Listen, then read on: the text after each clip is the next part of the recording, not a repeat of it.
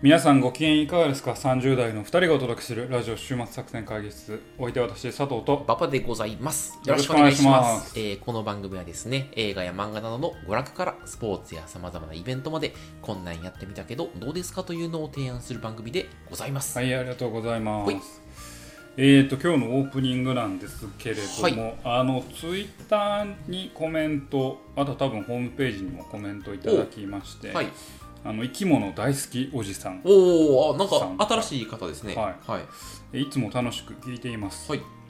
ありがとうございえー今度、漫画ミスミソウの考察をお願いしたいまです。はいす。はいはいはいこのツイッターに関しては、このコメントが2つあって、はい。今度漫画のミスミソウ考察お願いしたいでうん。す。おお。さらに、えーテキストで、今度漫画ミスミソウお願いしますって いう、ミスミソウどんだけ好きやねんっていうコメントいただきまいただきましたね。ありがとうございます。ありがとうございま。す。えー、というわけで、ね、みすみそ佐藤さんが言ったやつやな。ミスミソウ私呼んだことあります。おはいしみ修造さんのやつやったっけ。おおしみ修造さんじゃない違うあえーっとね、あのー作者ちょっと忘れましたね。あーあのですが、ミスミソやりますか、だからミスミソよりも、よりもというか、えミスミソを、えうーん、押切蓮介か。あ、そう、押切蓮介、えーミスミソを、まあ、一つのきっかけに、ほう。復讐漫画ああ。シリーズ、なるほど。行ってみましょうか。おうじゃあ今度ね。ミスミソは、あのいじめられてた子が、まあ、復讐をするという、まあ、ざっくりうんうんうんうん非常にざっくりの話なんですけど、まあ、ミスミソだけではなく、んちょっとそういう漫画を取り上げてみようかなとちょっと思いましたね。複数、復習系ね。んわかった。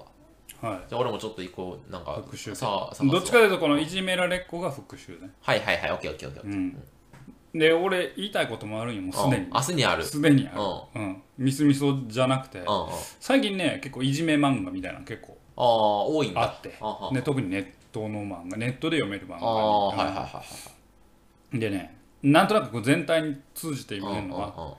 最初の熱量がもうすぐなくなっちゃうんよねあ、そうなうのんなんかね最初のインパクトめっちゃあるんようんうんうんうんいじめられてうんうんうんるしいやけどそれがどんどんねなんかこう溶けていくんよ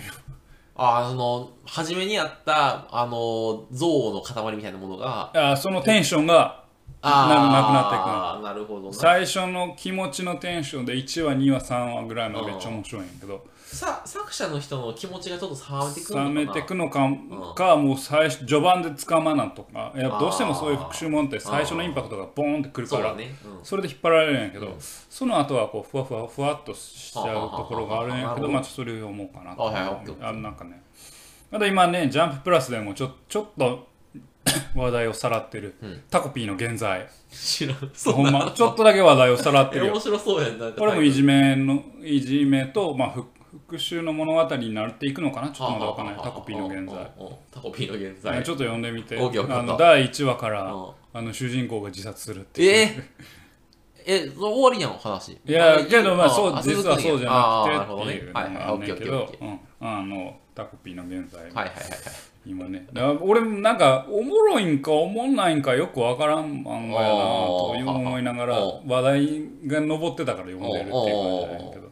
まあ、復讐漫画をちょっと読んでみましょうか、オッケーオッケーオッケーでその上でわかこりのましたはい生き物大好きおじさんの,、はいあのコメントいただいたミスミソウもね、はいちょっとしょ優れてみたいなと思いますね、はい、ありがとうございますありがとうございます。あと、まあ、あの考察をお願いしたいですっていうふうに書いていただいてましはたけいはいはいはどい、。もう我々言うてるのは大体感想なんで、 あんまりね、あの賢いことは言えないですけはど、いはい。まあでもまあ、思ったこと考察を考察をご要望されてるからな。うーわ、めっちゃハードル上げるやん、もう誰なん、お前。 いやいやいやいやいや、まあまあまあ、まあじゃあ呼んでみましょう。はいそうしましょう呼んでみましょうというか、はい呼んでね、ミスミスの映画もあるからねあ、ー映画との比較でもいいんだけれども、うんまあ映画見たの映画見たい見てないあーうん、漫画を読んで終わってるな、んなるほどもう一回見直してみますかねはいわ、かりましたありがとうございます、まあ、そんな感じでねもし何かお便りとかあればぜひ送ってみてくいや本当だですさねいはいはい、ありがとうございます今日は今日のその話で始まります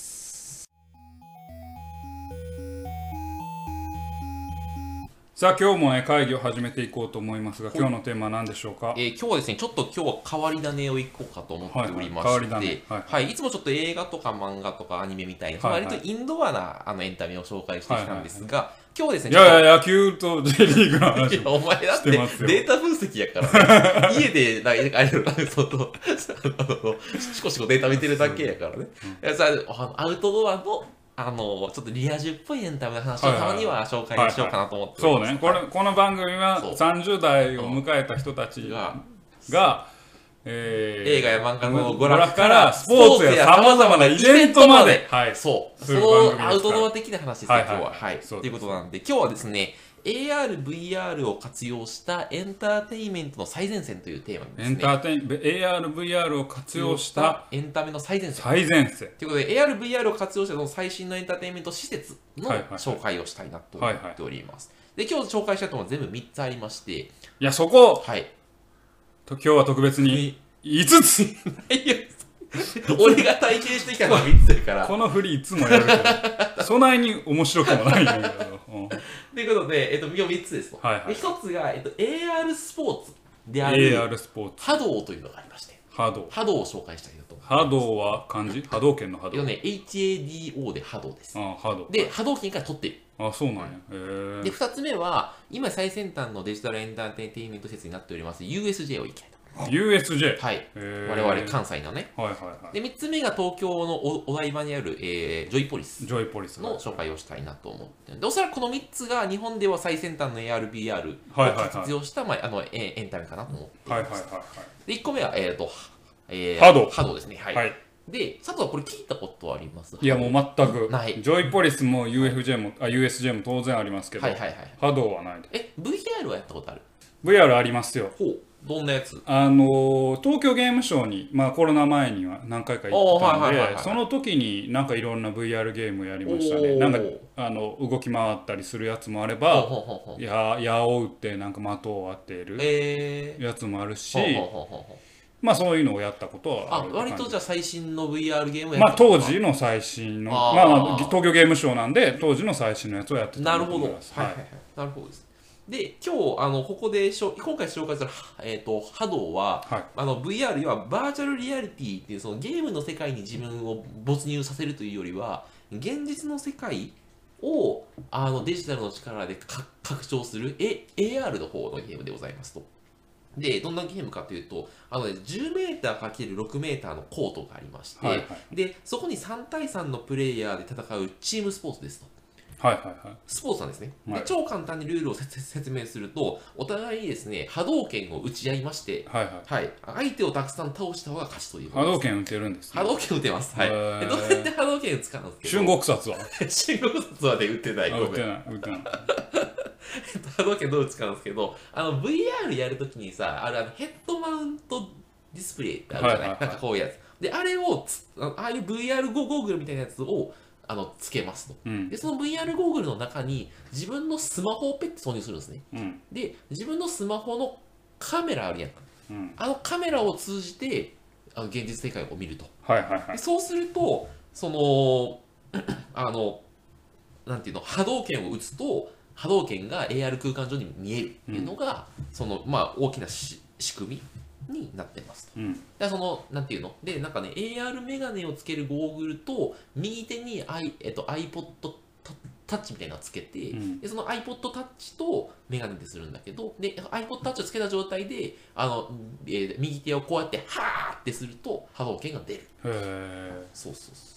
うで AR メガネしている人同士では全員がなんかどこからどこにエネルギー弾が飛んでくるかっていうのはそのああわかる分かりになってるからそうであだから、ね、相手チームから放たれたエネルギー弾を避けつつ自分のエネルギー弾を相手にく食らわせてあ雪合戦みたいな感じそうそうそうそうそう、はいはいはいで相手のヒットポイントを削るみたいなはいはだからもうそう、ギガス戦とか、まあ、ドッジボールとかかなドッジボールみたいな、そんないけどドッジボールルはさ、まあ、ボールが1個しかないわけやんそうそう、だからギガス戦ね、基うん本近い、ねそうそうそう。で、結構ですね、あのもうちょいせ戦略性があって、はいはいなんかね、各プレイヤーは自分ゲーム開始前に自分のステータスを振り分けることができる。ああんた好きそうやなあんいた知力に全部振るのや、じゃあ知力とかじゃないのよ。波動のやつに知力知 全部振る力じゃないのよ。えっとね、えっとね、エネルギー目利きとかや違ろう違う、それはクトゥルフシ ーかな。違う、エネルギー弾の大きさ。あエネルギー大きさ打てるエネルギー弾の大きさ。俺まあ観光殺法みたいにさこうぐるぐるつそんいてるなやつがいる12秒つけるやつはないよ。今後できるかもしれんけうどん、えっと、エネルギー弾の大きさ、スピード、ああの、ボールのスピード、チューンっていくか、ゆっくり飛ぶかね。あと、エネルギー弾を、えっと、連射できるか数。うんで、あとはシールドを貼ることができる枚数うんうんを振り分けまバリアす。 そうそうそう。ー完全無敵バリアー そうそう、そういうやつ。 で、で、そういうのがありますと。で、なんか、なんか、なので、プレイヤーは、こいつは攻撃特化型とか、こいつは守備特化型だから、いや、3対3だから、それぞれの役割決めて、うんなんかその、いろんな戦術とかフォーメーション取って戦うみたいな、そんな感じのスポーツでございます。ちょっと面白そう。面白そうどうですかやってみたくなってきました。うで、実んはです俺ね、連射ができるやつがいいはい、 なんでなん連射で速いやつがいいやん手数多い方がいいやん手数多い方がいい。うんあ、そうか、じゃあ攻撃型の人やな。アホないうん、なのでそのシールドがあったら、うんししばらくの間こっちの攻撃は受けないからあそうなんやシールドも強いよ、あシールドも強いうん、うーんけどなんかそういうゲームしてて守ってばっかりもつまらんなと思分か るそれが分るかる3 人の中のバリアーって言ってるうんさあせっかく VR したのにバリアばっかりかよみたいないや攻めない意味ないやんって そうや思なってだまかうらけどシールド守ってる人の後ろから撃ったあり撃つんやそうそれでできるとかそうそうそうそうまあまあそんな感じで実はですねこのゲームですねリリースしてから実は5年ぐらいも経ってまあすそうなんや、はい結構歴史や歴史というか時間経ったんそうなんですよだから実は全国大会とかもあったりするあそうなんやそう俺も知らんかったんやけど、へー YouTube であのね波動で検索したらなんかた大会の映像がうんあるわっつえってそれはあれなんえーっと VR 空間上の映像なん AR 空間上のああいやそう AR 空間上のやつがあのそう映像になってる見なえうんだから多分ね普通に見るとなんかバカみたいにうんそうだなのねよみんなでなんかこうやはーとかやってんだけどバカなのそうなんかバカやってんだろバカの集まりやそうそうそうなんかあいつらみんなではーうんはーってやってるみたいな、うんであのあの画面を通して見るとどっからどこにエネルギーが飛んでるとか、うんどう人が逃げてるとかがあーわかるからそうすげえ面白いでなんかね公式大会が100以上実は年間あそう開なん催されておりまして公式が100なんやはい、へだーからもしかしたら今後爆発的に人気が出てもおかしくないもうし下準備ぐらいは整っているかなっていう感じでございますで波動を体験できる施設が全国に今9つありましてこれ私ですねあの日比谷の波動を体験施設あの日比谷こう東京はあ日比谷にあるんですけど日比谷って言ってあ日比谷ね日比谷って誰 なんブリーチ乗ったやろあ室外やろ 室外かこれごめんえっと日比谷の体験施設日比谷の日 日比谷の体験施設行ってきたんですけど、そこにあのほ角のコートが3面ぐらいありまして、うんなんかあのインストラクターの方がいて、なんかこういうふうにあのあ遊ぶんですよみたいなことを丁寧にあのお教えてもらうみたいな。でね、なんかテニススクールみたいな感じで、波動スクールみたいなのがあるんですよ。波動スクー ルそう、波動スクール。号機が教えてくれる 何やねん、ゴキいやいやうんストリートファイター のあまあまあそういうことよ、うでなんか友達と一緒とかじゃなくてもなんかあの興味があればそのスクールに通うことでへー週に1回波動をプレイしたりとかすることもできるとうんいうのが波動でございますと。はい、でももしあの波動拳打てる僕もこの間一回やってきたんですけどなんかやっぱ自分の手から波動拳が出るのはすごい新しくて新鮮な体験だし、結構疲れるあそうなんやいい運動になる波動拳は波動拳波動拳っていうよりむ相手の波動拳をこうええで打ち方なんでもいいんやろー避けるここうじゃないとダメなのあ別にその魔漢光殺法でもいいよあそうやんなうんレイガーンってやってるわけや映画でもいいよ。別に波動って言ってるけどさレイガンだろうがカメハメハだろうがなんでもいいなんでもいい何でもいいわけようん無駄な動作が多いだけやけどな。うんだからもう、あの、本当はあの、片手でこう、シュッシュッってはあやったらで出るけうど、別になんかこうやってもやってもいいけど、そうやんなそうそうそうそうそう。感謝の政権好きでもいいわけやんそうそうこうやってずっとこうやって確かにうん一回手合わせてからじゃないと合わせ波動てからじゃないと打でうてないみたいなん でもすごい体新鮮な体験なので、はいもしあのちょっとでも興味を持ってくださった方は、あの YouTube でハードとかで検索しはていはいはい見ていただければというふうに思っております。はい。っていうのが一つ目、えあの AR スポー AR ツでスハポードーですツ。はいはいで2つ目の最先端あの、えーエンターテインメントはですね、あの、えーあの USJ ですね。あ USJ はい、USJ 昔行ったことある昔行きましたねこれあんまり言っちゃダメなんですけど僕のだん僕の高校が男子校あでああああえーっとなんか UF USJ に行くっていうのがうん毎年遠足みたいな感じであったんですよ、へー男子校の遠足で、俺もそうやったわそれ、ううんんすごいつまらんでしょ、あつあまあ男同士ばっかりで、うんいやまあつまらんでしょって行ったら楽しいんよ、うん行ったら楽しいんやけど男ばっかり行ってもな、みたいな感じでそうそうそうあのねやけど俺らの年に、うんえーっと1組のうん名前忘れたけど、うん 誰かあが万引きしたらし くて以後美術館になった、あ、USJ で万引きした。うん以後美術 あのそうなの学校の遠足で、うんまあ、遠足というかうん校外学習でうん UF USJ 行って万引きするやつうん 地獄に落ちたらええんだっうんやばいやつやな。でも美術館よりは USJ の方がいいな、確かに。うんうんて思ったな、うん、あ、でも、え、その、か高校の時以来行ってない。え行ったいない行ってないあ、そうなんや奥さんああごめん行ったもう一回行ったおうえーっとそれが2019年かそれくらいあああ、最近やん、結構。いや10年前やんけ12年え、前2019年やろじゃあ2009年2009年。うんああ奥さんと。 いやえーっと部活の友達とおそうか、そうか、そうか。はい。っていうのがありまして、USJ、でも結構、その、その時からちょっとデジタル活用してたじゃないうん、うん、昔から割と、まあそうねスパイダあーマンとかのもうあの最初の「ターミネーター」の時かあらーさそうそうそうそうなんか変なゴーグルつけさせそうられそうてさそうそうそう、そういうのを結構やってましたと、うんであのーでな結構さあれ実際はそんなスピードで出てないけど高速に移動してるような感感じを覚が味わえうるんそうもねのが多かったじゃないですか、でそんな USJ なんですが2021年3月にですねなんと600億円の費用をかけて、はいはいえースーパー・ニンテンドー・ワールドというエリアを、ははいいはい作りまして作りましたねでエリアに入るとですねもうまるでゲームの世界に入り込んだかのような空間になっておりまあしそてうなんやもうすごいもう思わずハッとあ行ったんや息を飲むよ行ったあこーの1月に行ったあーうん、1月 ,1 月 2, 日に行ってきた彼女と彼女と行ってまいあ彼女奥奥さんと行ってまいりました、えーはいはい ちょっといいいやりづらかったなやりそうになったんや言うなほな言うな でですねそのエリア任天堂エリアにあるそのマリオあえっとですね、えっと、マリオカートのやつがあるんですよ、でそれが最先端の AR を活用したものになっておると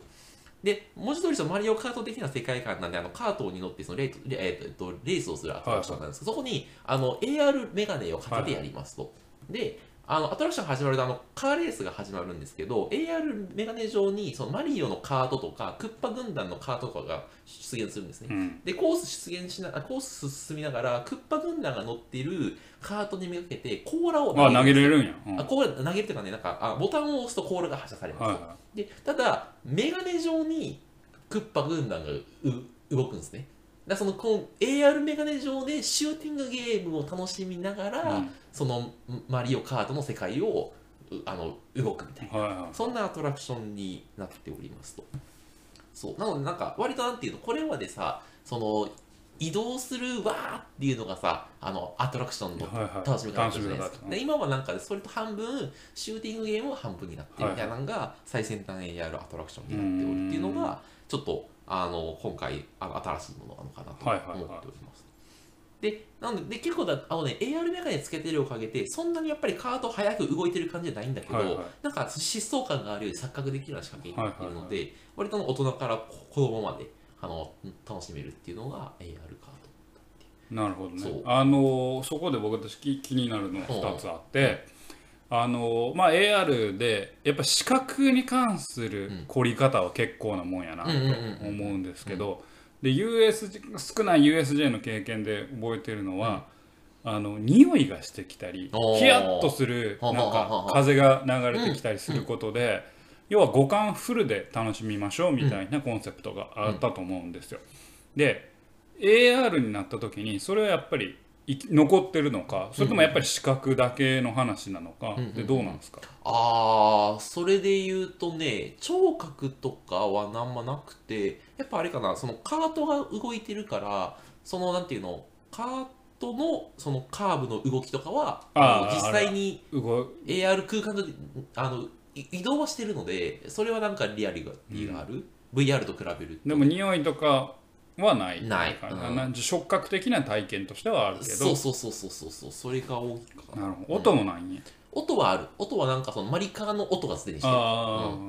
だからだかあらテレッテテレッテテレッテみたいなそうそうそうそうそうあそうなんかそんな感じの疾走感のある感じのあのなんやったっけあトゥーハテナボックスってしたらあのトゥルルントゥルントゥルルントゥルントゥルルントゥルントゥルントゥルンいや違う違うトゥえルルントゥルンじゃなくてさあのなんかトゥルルントゥルントゥルントゥルントゥルンって違いが分からんの もそんな曲やったかなんか最後すなんか滑った曲やったいやいなやいやトゥルーンってトゥルルトゥルトゥルルトゥルトゥルルトゥルルやんだから言ってたやつや俺が最初にいやいやちょっと違うんだよねそうやったかっていうのは何のなるなるなはてるなるあそうハなテナのハテナボックスがあってそこでそのコーラを手に入れることができてえじゃあ例えばスリッパした時に「あわわわわわわ」とか言うのあえっとね味方のあのルイージとかにコーラを当てちゃうとルイージが「おー!」ってなる、うん、あ なるなんだちょっと間の抜けたそうそうそうそうそうそう、みたいなへー感じやねそうなんか面白かったよすごいへ先進んでいいでしょーいういかねどうぞはいどうぞありがとうございますはいはいで最後がですねジョイポリスでジョイポリスございます、はいこれもあの東京の、えいけー、るお台場かなお台場かお台場にありますあデジタル遊園地になっております、大体6000円ぐらいで入れるたキャッ高いのようん高いうんけどまあいい、うん、でこの施設の特徴はですね VR, VR の方ですねこっちははいはい技術を活用したアミューズメント施設ですと。で、これまで割と AR、拡張現実の方だったんですけど、まあ、こっちはその現実空間の体あのどっちかというとあれですね、あの仮想現実の世界に自分を没入させていくようなゲームがほとんどでございますと。で、その中で一番すごいなと思ったのが、えっとね、ゼロレイテンシー VR というのがはいはいあはいりはまして、なんかね、オーストラリアの会社が開発した世界初のフリーロームで6人同時プレイができるという VR アトラクションですうんと。でこのフフリーロームっていうのはその仮想世界の中を自分なしで自由にう動き回って探索したりとか、あの攻略できるという意味でございますと。それ、東京ゲームショーでやったやつかな。えーそういやそん東京ゲームショウは別にエリアはそんな狭いからあーはいはいはいあんまりこう動き回ってっていうのはであーきへんけ多分どそれの一段進化系だと思う。そううん、それでなんかは、はい、なんかね、バスケットボールコートぐらいの空間にするのよ。うんでそこでなんかそのゴ VR ゴールつけてあとね銃を持つ、うんあのリアルのこう銃を持って、うん持っていきますとでそこでつけるとそのバスケットボールコートの空間が例えば、えっと、廃墟に変わったりして、まあ、ゾンビが襲いかかってきたりしますと、でそれを銃で撃退していくみたいな遊び方がえできますでなーんかその6人同時だからその6人でなんかチームチームプレーをするとか例えばその1人が銃のリロードしてる間にその1人がこうあのあカバーするとかああーので3人目波動拳打波動拳まで出てごめんつうん波動拳のちょっと世界観がいろいろちょっとあご混っちじゃにりなっとてるる混じりとるから確かにそう今後はそういうのはあってもいいかもしれ ないとかなんかあのお互いのあの、えっと背後背後を助け合ったりするとあーかはいはいみたいなことができるみたいな。でなんか結構そのバスケボールコートくらいの広さがあるとなんかやっぱどうしてもさ VR ゲームするときさあのじリアルの壁とかにぶつかったらさ危ないあなんまりその危ないし没入できなかったりするじゃない、でバスケボールコートぐらいだとそれがないからもうすごいその廃墟の世界に没入できるしうんほんまは移動してるのは周り56メーターぐらいやけそうどそうそうそうそうそうそう、うんうんうんでもなんかすごいなんかこううおーっとかって言いながら没入できるね、あうの銃もなんかちゃんと持ってるから、うんショットガンとかもドーンカシャってやつもできたりする、あほうなんやあうんあのカシャがないと次銃が撃て撃てなかったりしますで外から見てるとちょっとバカっぽいからバカっぽいけどそれはもう気にしない約束にして、だからそのプレイヤー同士の接触事故さえなければすごいあの没入感が、えそうすごかった、ーっていうのがあの VR の今最前線だなと思ってジョイポリスでジョイポリスでできる、そうというのを今日は3つー、をおーいいごですね紹介させて、いいねちょっと私その今仕事でですねそういうのをやっておりまして、はい、あのひたすら最近 VRAR のエンタメ施設にいやそうあ楽しんでる行き続けると、あーはい、いいいうでのすを、ねはい、やっておりますなんか遊び方も変わってきたなって思いますね、ほうほうほうそのその VR、AR っていうので、うんえーっとその体を動かすうんだけれども、デジタルというか、はいはいはいゲーム空間に行くっていう、そのなんだろうな、えーっとゲームといえば座ってうんピコピコやってるみたいなイメージが多分俺らよりも上の世代にはあったと思うけど、んんんもうゲームはそうじゃないんだよ、うんゲームは一段先に行くよっていう。うんうんそうそうそう、なんかそのスポーツとゲームがなんか融合し始めそうだたね感じがしててその e スポーツって言われるものも結局はゲームそうそうそうそうなんだけうんどそうじゃないとそれがそうもう一歩先に行った本当に体を仮想現実で体を動かすでそれがまあエンターテインメントになっているっていう遊び方がまああの一部施設で普及しているそうそうそうそれがいおそらくもうすぐえーもうすぐじゃないまあ45年したらひょっとしたら家庭でできるようになるのかもしれない知ね。れんしな例えばそのカラオケボックスみたいなさああ、は空い間で空間でやれるようになるああ、だからカラオケじゃない、新しそうそうそう、えー、あの VR ゲーム上みたいいな情みたいなのができる可能性もあるセンねサーがついた空間でみたいな、そうそうそうそうちょっと夢があるあるよな。そういうのねおーなるほどね。あいい面白いと思います。ではいゲーム好きなゲーム得意なやつはみんななんか筋肉ムキムキみたいなそうだね。だ ありえるよねからまあ昔で言えばね、日当たりもしないからうん、ゲーム得意なやつ、なんかヒョロヒョロのそうガそリガうそうそリうみたいなやつそうが逆にめっちゃムキムキでう、んうんうんなんかよく走ったりするからうん、なんかふくらはぎとかめっちゃね筋肉ついてるみたいなのがそうそうそうそあうるかもしれないね。で10年後にはそのプロ野球となんかもう一個なんかデジタルスポーツのなんかあのリーグ戦とかが行われだててから実際に打つ打つのもデジタルだけどその人が打ってるみたといかとかとかとか、うんそうそうそうだからデジタルで演出があるとかな演出がそうなんかそうデジタルでなんかそのバットの性能をコントロールこうそうできるとかねそうそだうねそうありえるよなアバター的な自分はもうパラメーター調整してめっちゃ球速いとかあそうそうそうそうそうそうそうそうみたいなそんな世い界やがあありる得かるも面しれない白いよなと思って、はいはいはいそうそうそうっていうのがですね最近てあのはい未来像だなと思ってなるほどエンねタメはちょっと今後注目分野だなって思いながあらはいーエンタメも変わってきたとそうそうそうあーだからちょっとぜひわかりました波動とかは結構気軽に体あほ験んできまるのでけど俺その中で一番行きたいのは USJ 今今日の話で一番え行きなんでたいだマリカやり たいな割り勘でもな並ばなあかんであほうなんや俺並ぶのが一番この世で一番嫌いなの70分ぐらいでななるほど最悪やゲロ吐くわちびっ子がいるからたくさうんんだからあの大きいお友達はそう大きいお友達もいるし本当に小さいおとおお友達もいるからなるほどなるほどあの佐藤さんにおすすめなのはどっちかっていうとあの波動とハードかかちょジョイポリスはあんまり多分やっぱ並ばなあかんのしあそうなんや、じゃあ並ばんやつであとはあの周囲の人とあんまりあれ仲良くできない長いことで きんだからあ波動がいいと思いますあハードえでもい知らん人と行くんやあ波動あでもそうかうん会社の人とかと一緒に行ったりみんなさ日比谷やかしやったらそういけるいける、ううんん、そうそう一回やってみましょうよつわかったそうそうそうやってみまはいす、ということで、はい今日はですね、あの AR、VR を活用した最先端エンターテインメントの紹介をさせていただきました。ぜひちょっと行ってみてはいかがでしょうか。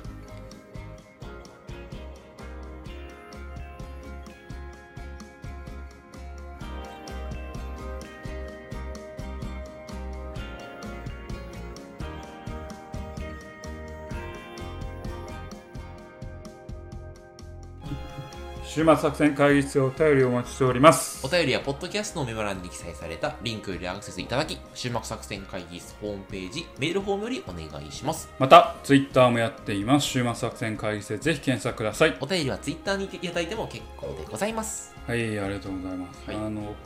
今日まあ ARVR の話をしましたけれどほいもまあ、そのゲームと実際身体活動の融合みたいなね、うんうんことで言いましたけど、うんでもその言葉を発して、お俺頭の中に浮かんだのは、うんやっぱ任天堂ってすごいなっていうのをほうどういう思ことうどういうこと思い浮かんだんですよ。うんうん Wii、おう Wii ですよ。ほう。 Wii の中に、うあんのゲームやけど体を動かすやついっぱいあるでしょあ、あるあるあるある。で、あの何えー、とコントローラーの中うんうんに、えーモージショャインセンサージそううんジャイロセンサー入れてああああああの動きをうん取るっていうのうんうんやり始めたのが任天堂なんですけどうんうんうんうんあのセンスって結構ブレイクスルーだなと思あーそうだって、ねうんだ ARVR もちろんすごいよ体験を変えるという意味ですごいんやけれども、あのその一歩前段階で任天堂はもうゲームの垣根をちょっと変えようぜ確かにみたいなことをやってたって思うと、あすげえなってすごいよねちょっとふと思った、はいはいはいはい。ゲームって座って、うんまあオンラインとかもあるけれども結局は画面に向かってやるものでしょ、うんうん。あの体を動かすのにやるものでしょっていう概念をあそこで一個変えてんなってはい思ってはいはいはいはいはい。それが今の AR、VR に、まあ、結果的に流れとしてはつながっていくんだなるほどのかなと思って。そうだね。なんか、なんていうの、なんか、任天堂は AR 的な方向に行ってる気がしており、行っとるそよねううんそうそう。なんかね、現実を拡張する的な、なんかそうそう、そうそうあの、なんか、レゴとかのやつも最近作ってたよね。なんか、あ、そうなんなや。んか子供がなんか遊べるやつとかを作ってたりして、なんかその、そう、ゲームを変えてるっていうのは本当そうだな。そうなんや。だから面白いなと思う。うんでここの後さらに次どこ行くかだよね、任天堂がね。そうな。なんかもう次行くとしたらそのたあの波動的なものを任天堂が作り上げるとかのを任天堂がやりきれるかどうか、うんうん。あーだな進化系はそっちじゃない、えうん AR 系のさ次のエンタメってい家でするのもあるけどなんかみんなでやるとかそうだねそうだねそうそうそっちの市場行くかどうかだよね任天堂はねまあ、結局でもそうなるとさ、もうメタじゃないけどさ、うんメタバース空間を作って、その中で家からでもオンラインでつなげて体を動かしながらみんなで遊ぶみたいな、あーはいそっちに行くかもしれないでも家はさ多分さいか家具とかにぶつかるから、うん、家あアメリカなら行けるかもしれんけど歩き回られへんからそうそう日本では結構そうゲームする空間は家にないんじゃないかじゃあもうもう脳でつなげたら動けるっていうさ それは結構先やろいやマインドハック、マインドハックじゃないけどこう今もうマトねリックスやろ要は、いやいや念じるだけでできるっていうのは一部あるここの脳の発火をうなんかね俺ねなんか前の脳脳の研究のやつでなんか体験してるの見たんやけん、うんうんどうんマリオうんうんマリオを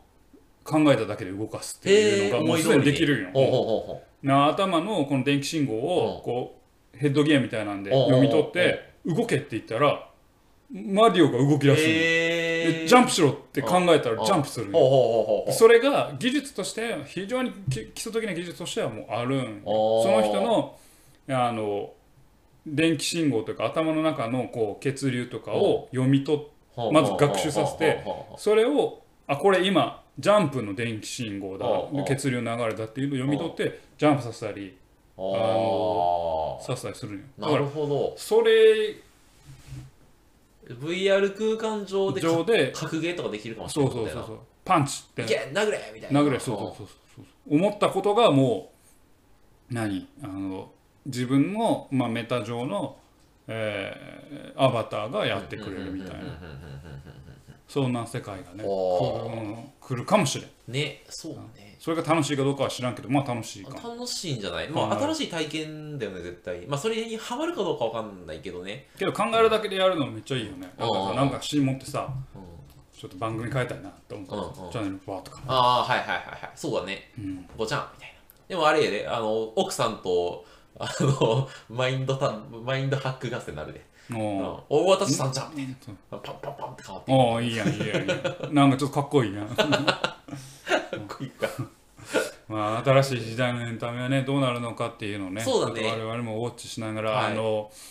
おっさんにならずにねそうね新しいものに新しいものにはちょっと触れ続けつつね、はいはいやりないなと思いますね、